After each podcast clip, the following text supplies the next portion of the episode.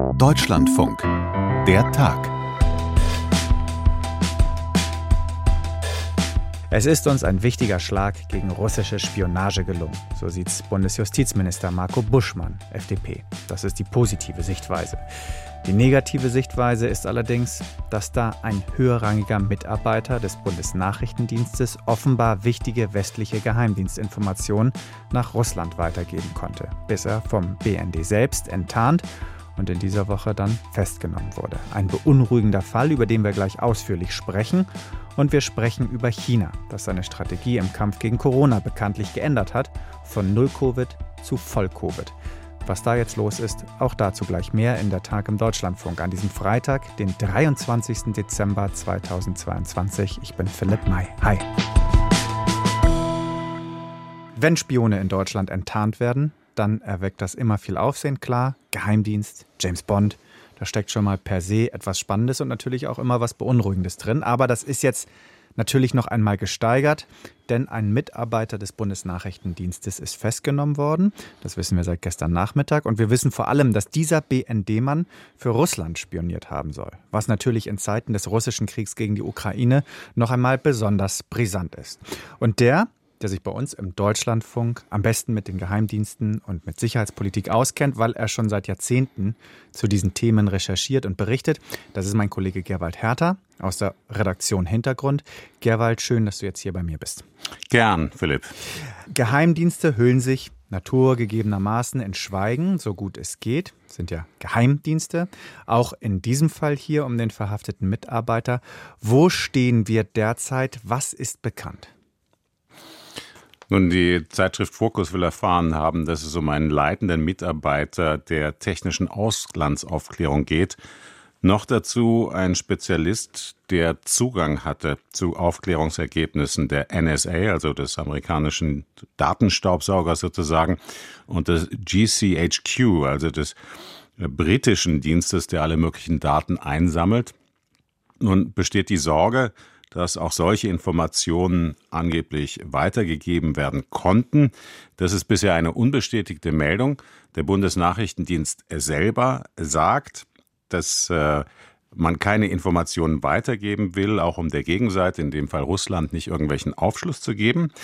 Wir wissen, dass es offenbar um ein besonders schweres Verbrechen mutmaßlich gehen soll, denn äh, die Anklage, die Vorwürfe beziehen sich nicht allein auf Spionage, sondern auf den Verdacht der Preisgabe von Staatsgeheimnissen. Mhm.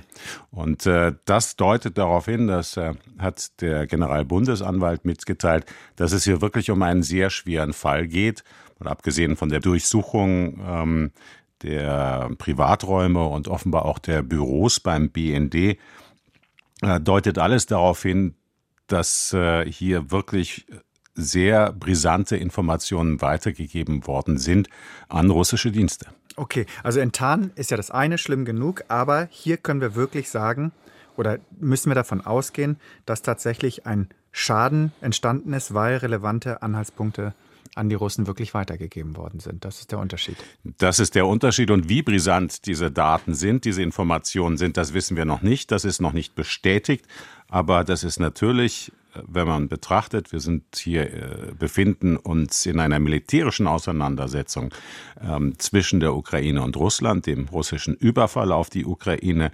Und hier sind äh, auch militärische Daten natürlich allgemeine wirtschaftliche alles Mögliche. Das ist höchst brisant und das wäre natürlich gut, dass es aufgeklärt wird, aber auf der anderen Seite ein äh, Versagen und eine Schlappe für den Bundesnachrichtendienst, die, wenn sich diese Meldung bestätigt, äh, natürlich auch peinlich wäre gegenüber den beteiligten Partnerdiensten. Das hätte ich jetzt wäre meine nächste Frage gewesen. NSA und der britische äh, Geheimdienst hat dann sowas dann im Umkehrschluss dann auch Konsequenzen, dass die dann eventuell nochmal ihr Verhältnis zum BND überdenken? Das wird der Bundesnachrichtendienst, wenn denn alles so ist, versuchen natürlich abzuwenden und es gibt sicher auch keine Alternative. Also begrenzter Quellenzugang, das wäre dann die Möglichkeit. Ob das in Gesprächen sich klären lässt, äh, das ist noch die Frage. Im Moment werden wahrscheinlich die Ermittlungen auch sich darum drehen, was wurde weitergegeben, kann man das nachvollziehen, ähm, wie groß ist der Ausmaß des Schadens und man wird natürlich versuchen, Partnerdienste auf dem Laufenden zu halten. Es sind auch noch andere, die offenbar betroffen sein könnten, ähm, aber man wird versuchen, den, das Ausmaß des Schadens erstmal in den Griff zu bekommen. Dass das nicht äh, das Vertrauen stärkt, ich glaube, das steht grundsätzlich fest. Mhm. Ich musste im ersten Moment, als ich diese Meldung gehört habe, ja immer muss ich tatsächlich immer, wenn ich so eine Meldung höre, muss ich immer direkt an Günter Guillaume denken, enger Mitarbeiter von Kanzler Willy Brandt damals in den 70ern, der sich dann als Stasi-Spitzel entpuppte. Ein Riesenskandal war das im Westen. Im Osten wurde er dann natürlich gefeiert. Äh, aber am Ende hat sich herausgestellt, alles, was er da abgegriffen hat, beziehungsweise was er berichtet hat, war im Prinzip belangloses Zeug. So, und dann denke ich, wir sind doch mittlerweile in einer Zeit von Big Data, wo Rechenzentren gigantische Datenströme abgreifen können. Haben in diesen Zeiten menschliche Quellen überhaupt noch so eine große Relevanz für die Geheimdienste? Es kommt darauf an, wo die menschlichen Quellen sitzen. Sie können Gold wert sein. Man muss sich nur mal vorstellen, was wäre, wenn ein westlicher Dienst einen Spion hätte im Generalstab der russischen Armee hm. und welche Informationen dann, man dann weitergeben könnte. Ähm, es ist die Kombination aus technischen Quellen, SIGINT, äh, Signalaufklärung und HUMINT, äh, Human Intelligence, also Quellen, die man hat, die zum Erfolg führt. Natürlich ist die Signalaufklärung in den letzten Jahrzehnten wichtiger geworden über Satelliten, das Abhören von Funk, das Abhören von Telefonaten. Man sieht das in der Ukraine, dass äh, die ukrainische Seite einen sehr, sehr großen Aufklärungsvorteil hat gegenüber den Russen. Äh, ich erinnere zum Beispiel an den versuchten Enthauptungsschlag gegenüber Kiew, als äh, bataillonstaktische Gruppen der Russen auf Kiew zurollten und dann gezielt die Fahrzeuge angegriffen worden sind, wo die Kommandeure saßen. Hm. Und es gibt eine ganze Liste von Kommandeuren, russischen Kommandeuren, die getötet worden sind, und zwar ganz gezielt. Und das geht nur mit Aufklärungsergebnissen. Okay. Bleiben wir noch mal erstmal kurz in Deutschland. Jetzt ist ein deutscher Spion enttarnt worden. Ist der Bundesnachrichtendienst für Russland vor allem deswegen interessant, weil hier viele strategische Fäden zusammenlaufen oder dann doch eher, so wie es jetzt auch in diesem Fall scheint, weil auch in Deutschland Informationen von ja, den, den großen angelsächsischen Geheimdiensten auflaufen? Also beides ist interessant. Ja. Ähm, auch der BND hat eigene ähm, Aufklärungsergebnisse, die interessant sind. Es äh, ist seit dem 24. Februar bekannt geworden, dass der BND auch an die ukrainische Seite liefert, zum Beispiel Erkenntnisse über Flugplätze, über Munitionsdepots und anderes, äh, wie der BND sagt oder Quellen sagen, mit einer gewissen Verzögerung. Der BND hat auch noch große Anlagen zur Ab zum Abhören von Kurzwellenfrequenzen beispielsweise, die werden in der russischen Armee auch noch genutzt, weil man einfach auf einem relativ alten Stand ist. Und das sind wertvolle Erkenntnisse, die da zutage gefördert werden. Und äh, natürlich ist der BND auch informiert, zum Beispiel in Grundzügen über die Ausbildung von ukrainischen Soldatinnen und Soldaten in Deutschland. Da hat es ja verschiedene Vorfälle gegeben. Hier ist auch der Verfassungsschutz zuständig, hier ist das Bundesamt für den militärischen Abschirmdienst zuständig. Es hat Vorfälle, Beobachtungen gegeben, dass in Ida Oberstein zum Beispiel Drohnen unterwegs waren, die beobachtet haben sollen, ähm, da, wie da ukrainische Staatsangehörige ausgebildet werden. Auch von verdächtigen Fahrzeugen war die Rede. All, all das sind Dinge, ähm, an denen natürlich die russischen Dienste höchst interessiert sind. Und wenn man sich das jetzt allein infrastrukturtechnisch überlegt, Drohnen, Fahrzeuge, dann können wir davon ausgehen, dass es nicht nur diesen einen russischen Spion gibt in Deutschland.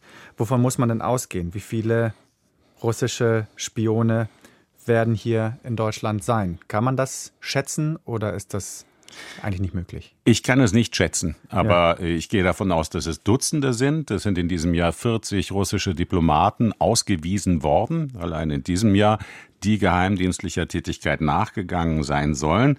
Ähm, ich habe nochmal im Verfassungsschutzbericht nachgelesen, da steht äh, anhaltend hohe Aktivität und alle die irgendwie mal mit Geheimdiensten zu tun haben, wissen, äh, in solch einer kriegerischen Auseinandersetzung werden Ergebnisse erwartet. Da gibt es einen gewissen Druck auf Quellen und ähm, russische Spione dürften in Deutschland aktiver denn je sein.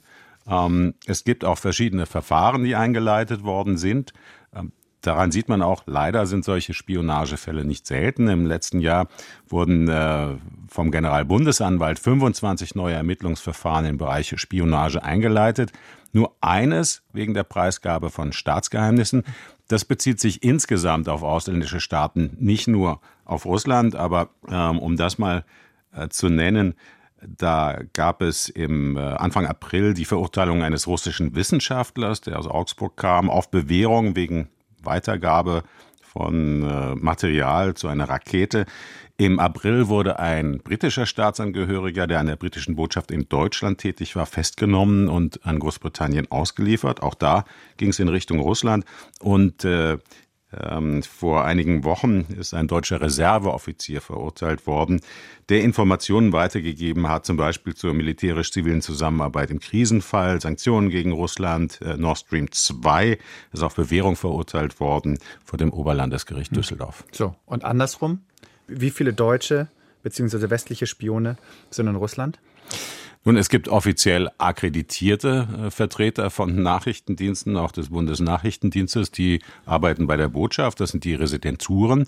Und äh, man kann davon ausgehen, dass der Bundesnachrichtendienst stark daran interessiert ist, Lageeinschätzungen zur politischen Lage in Russland abzugeben. Das Interessante ist die Frage, wie viel Rückhalt hat Putin, wie viel Rückhalt hat diese Angriffskampagne, äh, wie verhält sich die Bevölkerung aus Medien, ähm, lässt sich das äh, zum Teil auswerten, aber es gibt natürlich Zensur. Und äh, jeder Hinweis auch in jeder russischen Krawall-Talkshow, wo verschiedenste Thesen erörtert werden, der wird sicher in Deutschland zur Kenntnis genommen. Natürlich gibt es darüber hinaus ähm, den Versuch, mit russischen Quellen zu arbeiten, aber der Umfang das muss ich offen sagen, ist mir natürlich unbekannt. Ja, ja. So, du hast es gerade schon gesagt, die Ukrainer waren durchaus sehr erfolgreich mit ihren Geheimdienstinformation. Wenn man sich dann den Kriegsverlauf von der anderen Seite aus anschaut, ist ja eigentlich das Gegenteil auch augenscheinlich. Also sprich, dass der russische Geheimdienst bzw. die russischen Geheimdienste bisher eher versagt haben. Also das fängt ja schon an äh, mit der Einschätzung, dass man die Ukraine quasi handstreichartig einnehmen könnte und die russischen Soldaten mit Blumen empfangen werden, zumindest in bestimmten Teilen. Das ist ja nicht eingetroffen, wie wir wissen. Leben die Russen auf diesem Feld mit ihrem Präsidenten mit KGB-Vergangenheit auch eher von ihrem Ruf als Geheimdienstland? Ja, also Russland äh, investiert viel Geld in Geheimdienste, den russischen Militärgeheimdienst GRU, den SWR, den Auslandsgeheimdienst, der FSB, da gerade da arbeiten Hunderttausende Mitarbeiter. Ähm, es besteht ja die These, dass Putin gewisse Informationen vorenthalten werden. Äh, ich halte es für undenkbar, dass bei dem Aufwand, den man in Russland betreibt, dass es da nicht auch in Geheimdiensten und auch beim Militär Menschen gibt, die das sehr viel realistischer betrachten als Putin. Aber wie gesagt, ähm, es besteht die Vermutung, dass diese Informationen von Putin äh, weggehalten werden. Und das andere ist, egal wie da die inneren Verhältnisse sind, all diese Geheimdienste, diese genannten, stehen unter ganz erheblichem Druck ähm, auch weil, du hast es richtig gesagt, diese Erkenntnisse eben so schlecht waren, diese Erkenntnislage so schlecht ist. Und dann macht man diese Menschen dann dafür verantwortlich. Mhm. Wenn wir jetzt davon ausgehen, dass natürlich Kriegszeiten dazu führen, auch zu einer erhöhten Geheimdiensttätigkeit, sollten wir uns dann in nächster Zeit auf weitere Meldungen gefasst machen, wahrscheinlich wie diese, äh, die wir jetzt seit gestern besprechen. Ja, auf jeden Fall. Ähm, die Geheimdienstchefs, die MAD-Chefin, der BND-Chef, äh, auch der Verfassungsschutz, die warnen vor dieser hohen Aktivität. Und das machen sie schon seit Monaten. Auch ehemalige Geheimdienstangehörige in Deutschland tun das. Ähm, da wird anfangs versucht, mit äh, irgendwelchen Essenseinladungen oder Kontaktanfragen zu arbeiten. Irgendwann das wäre der klassische Verlauf. Äh, erfährt man dann private Dinge, kann Menschen unter Druck setzen. Aus Geschenken werden dann Geldgeschenke oder Geldbeträge und ähm, Manchmal führt das dann eben dazu, dass tatsächlich jemand unter Druck gesetzt werden kann und unter diesem Druck dann immer mehr äh, Geheimnisse verrät und vielleicht auch Dinge verrät, die nicht gerade lapidar sind, sondern äh, tatsächlich schädlich, wenn sie äh, Russland zugänglich sind. Gerwald, ich habe viel gelernt.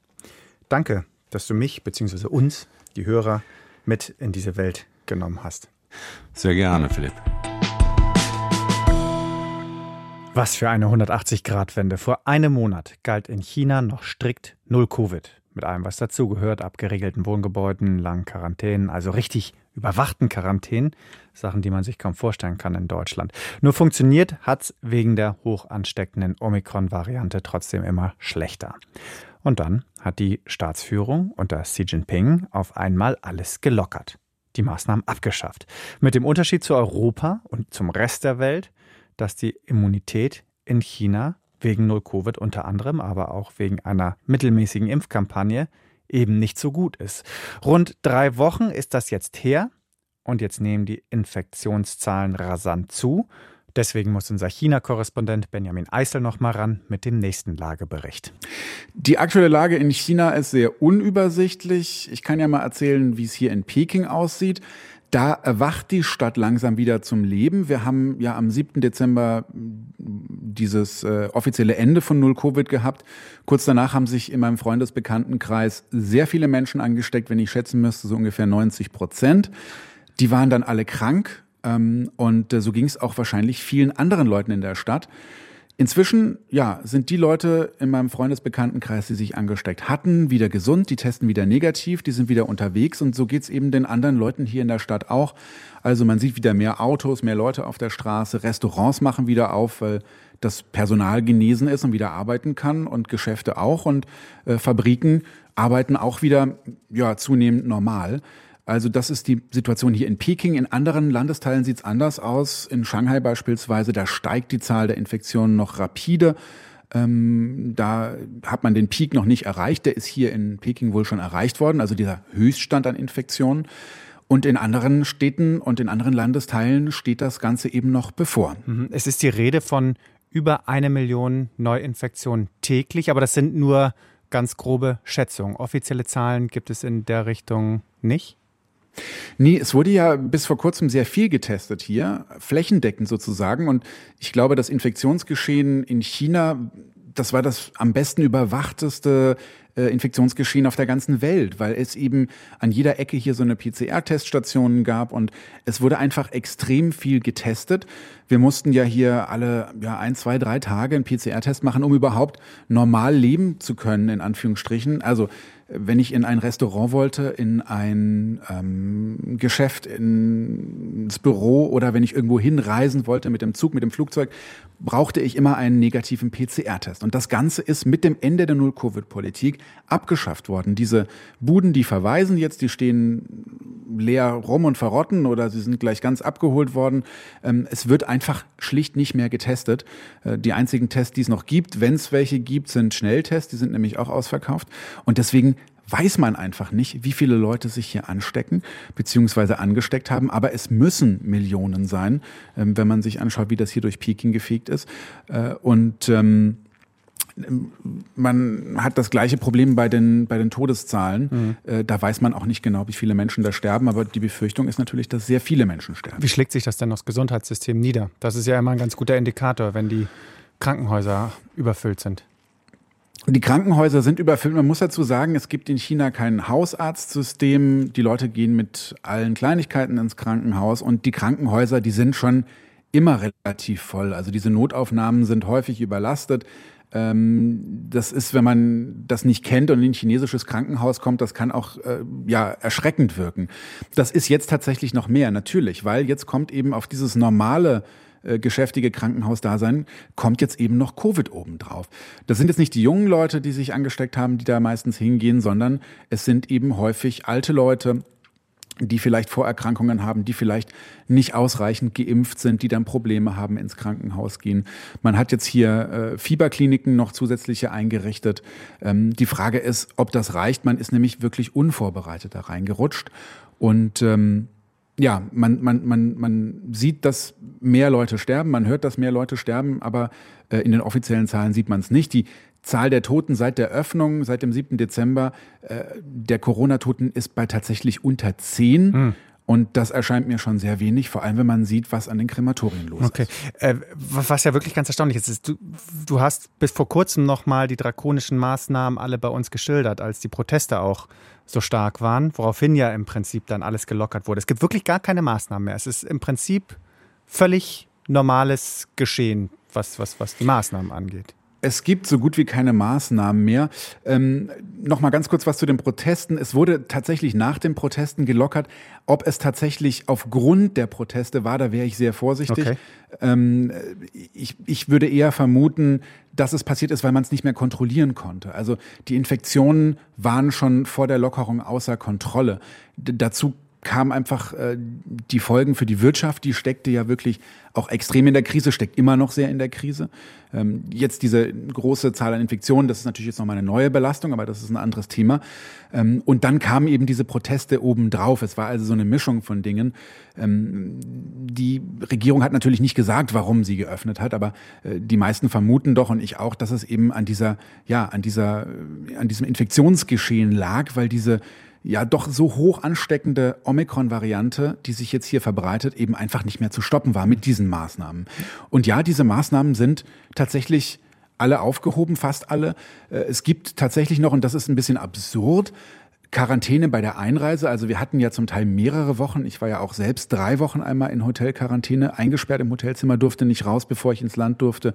Das wurde dann peu à peu reduziert offiziell gibt es diese Hotelquarantäne noch, wenn man nach China einreist.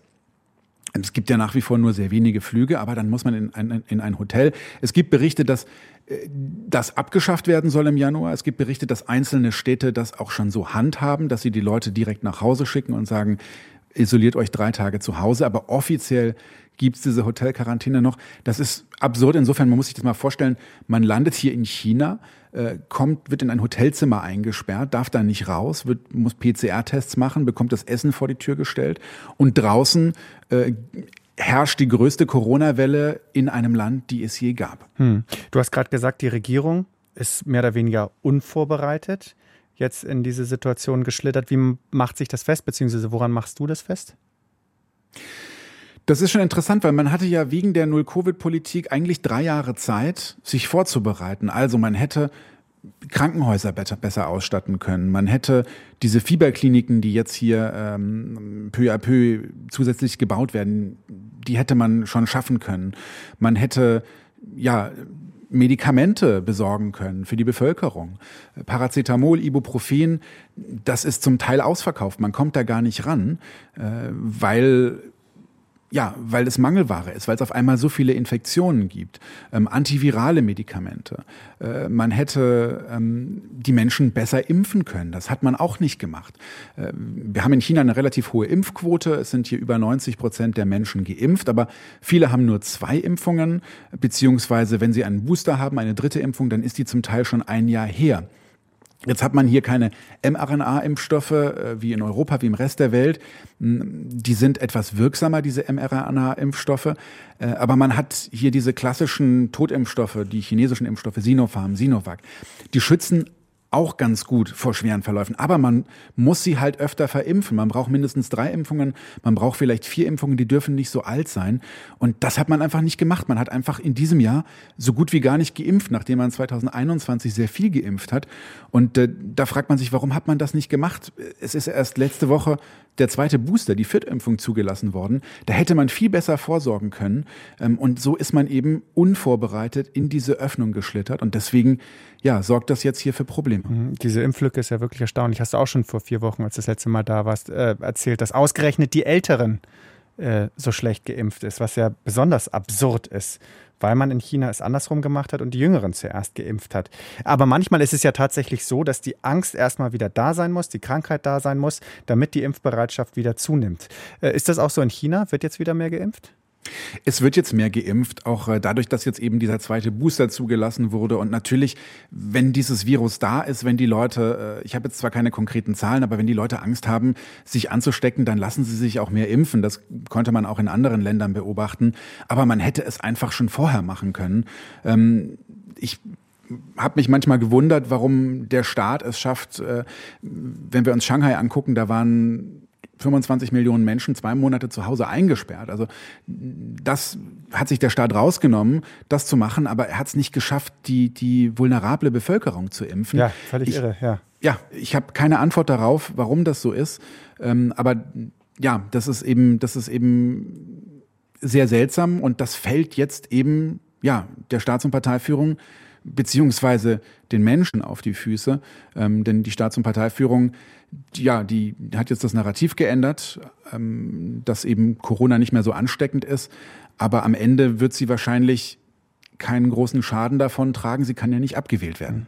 Zumindest können wir mal festhalten, die Menschen sind gegen diese Corona-Regeln, diese starren Regeln auf die Straße gegangen und am Ende wurden sie gelockert. Das heißt, wie gehen jetzt die Menschen damit um, dass sie wieder mehr Freiheiten haben, aber eben die Infektionszahlen durch die Decke gehen? Also ich hatte schon den Eindruck, als es hier losging, dass äh, die Straßen auch leer waren, weil viele Menschen eben vorsichtig waren und Angst hatten, sich anzustecken. Ähm, die Menschen, mit denen ich jetzt gesprochen habe, die so eine Infektion hinter sich haben und die es gut überstanden haben, die sagen, naja, ist ja gar nicht so schlimm, ist wie eine Erkältung. Äh, jetzt bin ich geschützt erstmal und äh, ich finde es gut, dass ich hier nicht mehr jeden Tag anstehen muss für PCR-Tests, dass ich nicht überall meinen Code vorzeigen muss, dass ich wieder reisen kann. Mm, also da erlebe ich schon, dass es, dass es viele Menschen gut finden. Äh, wenn man natürlich krank zu Hause sitzt, ist es natürlich nicht so toll, das kann ich auch verstehen. Aber es gibt eben auch viele Menschen, denen, denen es nicht gut geht, die eben diese Vorerkrankungen haben, die eben vielleicht in einem Krankenhaus leben. Und es gibt Menschen, die ihre Angehörigen verlieren, weil die eben an einer Corona-Infektion sterben. Und ähm, deswegen gibt es natürlich diesen, diesen, ja, diesen großen, diesen großen Nebeneffekt dieser Welle. Ähm, und das hängt natürlich wie bei so vielen Dingen davon ab, wie man fragt. Hm. Eine große Sorge hier in Deutschland und im Rest der Welt ist ja, dass jetzt durch die vielen gehäuften auftretenden Infektionen auch wieder neue Mutationen auftreten. Hier wird sogar jetzt schon von einigen Politikern gefordert, dass man jetzt wiederum Einreisestopp aus China äh, verhängt. Äh, wie wird dem in China Rechnung getragen? Also es soll jetzt äh, mehr sequenziert werden in China ähm, und äh, geschaut werden, ob es Mutationen gibt, wie sich das Virus verändert. Klar ist, wenn sich so viele Menschen anstecken auf einmal, dann ist natürlich die Chance größer, dass das Virus mutiert. Das haben wir alle gelernt in den vergangenen Jahren. Nun war es eben so, dass das Virus nicht in China mutiert ist, denn hier gab es ja so gut wie keine Infektion, sondern im Rest der Welt. Ähm, deswegen ist das etwas absurd, jetzt eine Einreisesperre zu fordern, finde ich, beziehungsweise einen, einen Flugstopp zu fordern. Erstens gibt's kaum Flüge von und nach China, das ist das eine. Zweitens stellen die meisten europäischen Staaten auch gar keine Visa für Chinesen aus, weil China keine Visa für Europäer ausstellt. Und ähm, man hat ja auch nicht in den vergangenen drei Jahren, also klar am Anfang der Pandemie, aber dann hat man ja auch die Flüge wieder aufgenommen.